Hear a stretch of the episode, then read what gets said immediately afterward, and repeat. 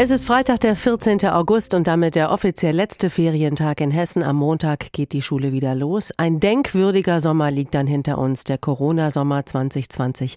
Viele blieben komplett zu Hause, andere wiederum suchten das Weite, allerdings ein bisschen näher als sonst vielleicht. Es ging in die Berge oder an die Nord- und Ostsee, Mittelgebirge, solche Ziele. Vor allem im Süden und im Norden der Republik war es dementsprechend voll. An den Küsten von Niedersachsen und Schleswig-Holstein mussten die Behörden Zufahrtsstraßen und Strände wegen wegen Überfüllung sperren. Auch die Urlaubsregionen Hessen meldeten alles gut besucht, vom Nationalpark Kellerwald-Edersee über den Odenwald, den Vogelsberg bis hin zum Spessart. Urlaub in Pandemiezeiten war irgendwie anders als sonst. Thorsten Kirstges ist Tourismusforscher und lehrt an der Jade Hochschule in Wilhelmshaven. Ich wollte von ihm wissen, Ferienhäuser und Campingplätze waren schwer angesagt in den letzten Wochen. Hotels und Clubanlagen meldeten tote Hose. Ist das ein Fazit dieser Sommersaison? Ja, auf jeden Fall. Es gibt Gewinner und Verlierer aufgrund der Corona-Maßnahmen. Zu den Gewinnern gehören eben zum Beispiel die Ferienhausanbieter, Wohnmobilanbieter, auch Leute, die privaten Wohnmobil haben, Campingplätze, aber auch zum Beispiel Hausboote, die stark gefragt waren. Und zu den Verlierern gehören eben Cluburlaube oder Urlaube überhaupt in größeren Hotelanlagen, Kreuzfahrtschiffe, Kreuzfahrturlaube oder eben generell Flugreisen in die Destination, die von einer Reisewarnung betroffen waren. Wenn wir mal hier auf Hessen blicken, hier gibt es eigentlich recht wenig Ferienwohnungen. Offiziell gemeldet sind noch nicht mal 500. Dagegen sind, gibt es rund 2300 Hotels, Gasthäuser, Pensionen. Müsste die Touristikbranche umdenken, also weg vom Gewusel im großen Hotel mit Rundumversorgung von Buffet bis zum Pool und hin eben zur einsamen Ferienwohnung?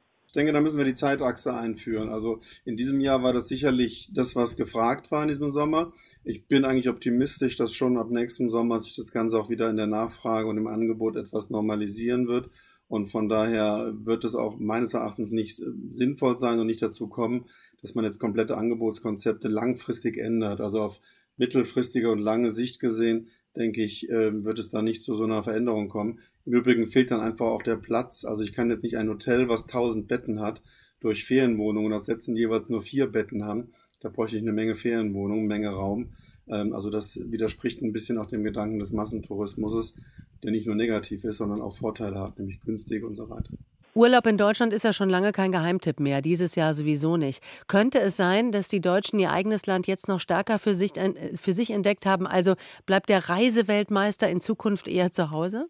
Also in diesem Jahr hat Deutschland auf jeden Fall davon profitiert, relativ, nicht absolut, aber auch in, sag mal, normalen Jahren gehen ungefähr 25 Prozent aller Urlaubsreisen, längeren Urlaubsreisen in das eigene Land.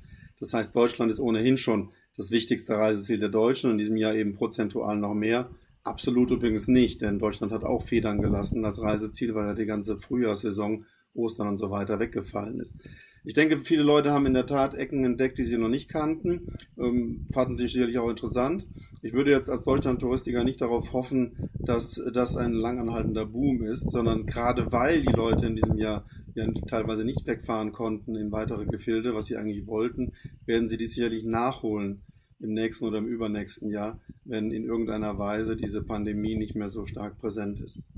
Was dieses Jahr sozusagen komplett ausfällt in Deutschland, das sind Gäste aus dem Ausland. Im Mai hat es ein Minus von 95 Prozent gegeben. Also es war fast überhaupt niemand da im Vergleich zum Vorjahresmonat. Hat der heimischen Tourismusbranche der starke Sommer geholfen, diesen Schlag wegzustecken? Das ist auf jeden Fall dramatisch, dass äh, viele ausländische Gäste, Sie sagen ja fast schon alle ausländischen Gäste weggebrochen sind. Natürlich wurde es ein bisschen aufgefangen durch äh, Binnentourismus, also Tourismus von Deutschen in Deutschland, aber das kann das Ganze nicht kompensieren. Also ähm, ja, es hat geholfen natürlich, dass viele im Inland geblieben sind. Dann hatte man allerdings an Nordostsee oder auch in den Bergen teilweise dann das Phänomen des Overtourismus plötzlich, was man sonst nur aus anderen Destinationen kennt. Aber es hat die Leute nicht reich gemacht in Deutschland. Also äh, das war sicherlich gut und hilfreich für den Deutschlandtourismus. Es sei allen Deutschlandtourismus-Experten auch gegönnt, dass das geklappt hat. Aber das äh, hat den, äh, es war ein Tropfen auf den heißen Stein, sage ich mal, denn vieles ist trotzdem weggefallen. Herr Kirskes, während wir hier sprechen, äh, weiß ich, dass Sie in Ihrem Ferienhaus sitzen in Frankreich. Das sei Ihnen gegönnt und das vermieten Sie ja auch, dieses Ferienhaus. Ähm, wenn Sie in Ihr Reservierungsbüchlein schauen, merken Sie schon was an den Buchungen? Kehren die Touristen im Herbst zurück? Also das war sehr interessant. Sobald die Reisewarnung aufgehoben wurde für Frankreich, Frankreich war ja lange wie andere Destinationen quasi ausgesperrt aus deutscher Sicht und umgekehrt auch, ähm, kamen die Anfragen stärker. Also sofort äh, gab es mehr Anfragen und in der Tat gibt es jetzt auch sehr kurzfristige Anfragen, die also wirklich von heute auf morgen oder mit dem Vorlauf von zwei, drei Tagen äh, noch ein Ferienhaus suchen und entsprechend nachfragen. Da merkt man, dass das ein Trend ist, weil man ja in so einem Ferienhaus sehr isoliert leben kann, sich quasi in Quarantäne begeben kann. Ich selbst bin jetzt quasi auch schon seit meinen Urlaubswochen hier wie in Quarantäne. Man muss ja nicht vielen Leuten begegnen, kann trotzdem an den Strand gehen, auch da Abstand wahren. Insofern ist das wirklich die ideale Urlaubsform für Leute, die da also äh, ja vorsichtig sein wollen. Und es hat in der Tat zu einer starken Nachfrage geführt.